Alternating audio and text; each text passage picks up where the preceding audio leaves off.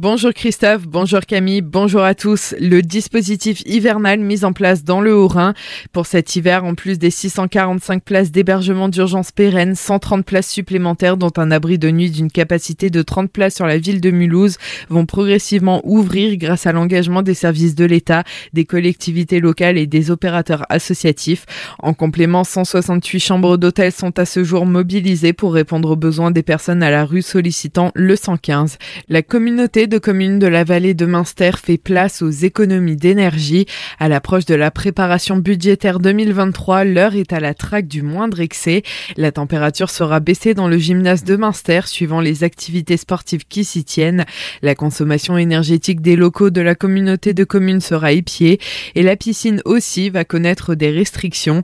Les précisions de Norbert Schickel, président de la communauté de communes. Alors bien sûr, c'est un sujet qui nous préoccupe beaucoup. On l'a vu euh, comme j'ai pu l'expliquer lors de l'attribution des marchés à très court terme de gaz, hein, qui nous multiplie les prix euh, déjà fois 4 pour le premier semestre 2023. Euh, Tous nos établissements maintenant, nous les passons au peigne fin pour euh, déjà revenir aux très bonnes vieilles habitudes, les surveillances de consommation mensuelle, les réglages, les régulations, tout ça. Il faut maintenant les suivre de manière très précise. C'est d'autant plus vrai dans les équipements très énergivores comme la piscine. Euh, qui verra son budget donc exploser très rapidement. Donc nous serons amenés là-bas à prendre des mesures, pas de fermeture pour l'instant, mais nous serons amenés à réduire sans doute certains créneaux d'ouverture très peu fréquentés. La communauté de communes de la vallée de Münster a déjà baissé les températures de la piscine. Le jacuzzi extérieur sera certainement mis en stand-by pour l'hiver à la suite de la fermeture pour vidange et travaux prévus jusqu'au 16 décembre. À Haguenau, l'association Prévention routière lance une opération lumière et demain et vendredi. Elle invite les automobilistes, conducteurs de deux roues, cyclistes et piétons à venir vérifier gratuitement leur équipement de visibilité. Seront aussi donnés des conseils pratiques pour des déplacements plus sûrs lorsque la luminosité baisse. L'opération se tiendra de 10h à 15h au parking pêcheur de Haguenau. Selon l'Observatoire national de la sécurité routière, 41% des tués sur la route et un tiers des blessés hospitalisés le sont à la tombée de la nuit.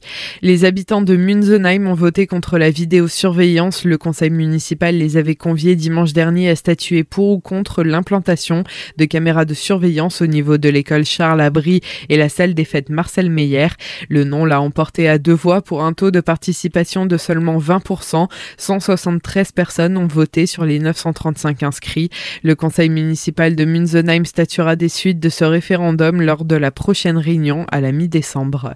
Cette année, Colmar a battu son record d'ensoleillement annuel, la deuxième ville la plus sèche de France a atteint en 2022 2300 heures d'ensoleillement, battant son précédent record de 2003.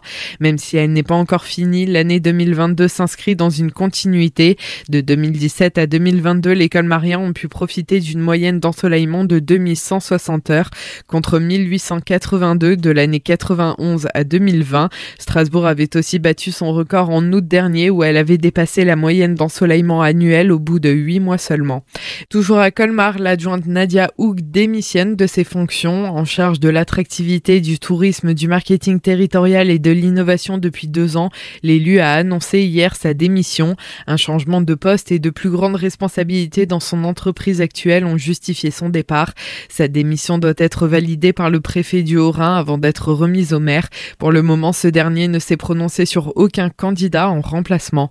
Un soulagement pour la vingtaine de salariés de l'entreprise Barry de Sainte-Marie-aux-Mines. La société de BTP a été placée en liquidation judiciaire par le tribunal de Colmar la semaine dernière.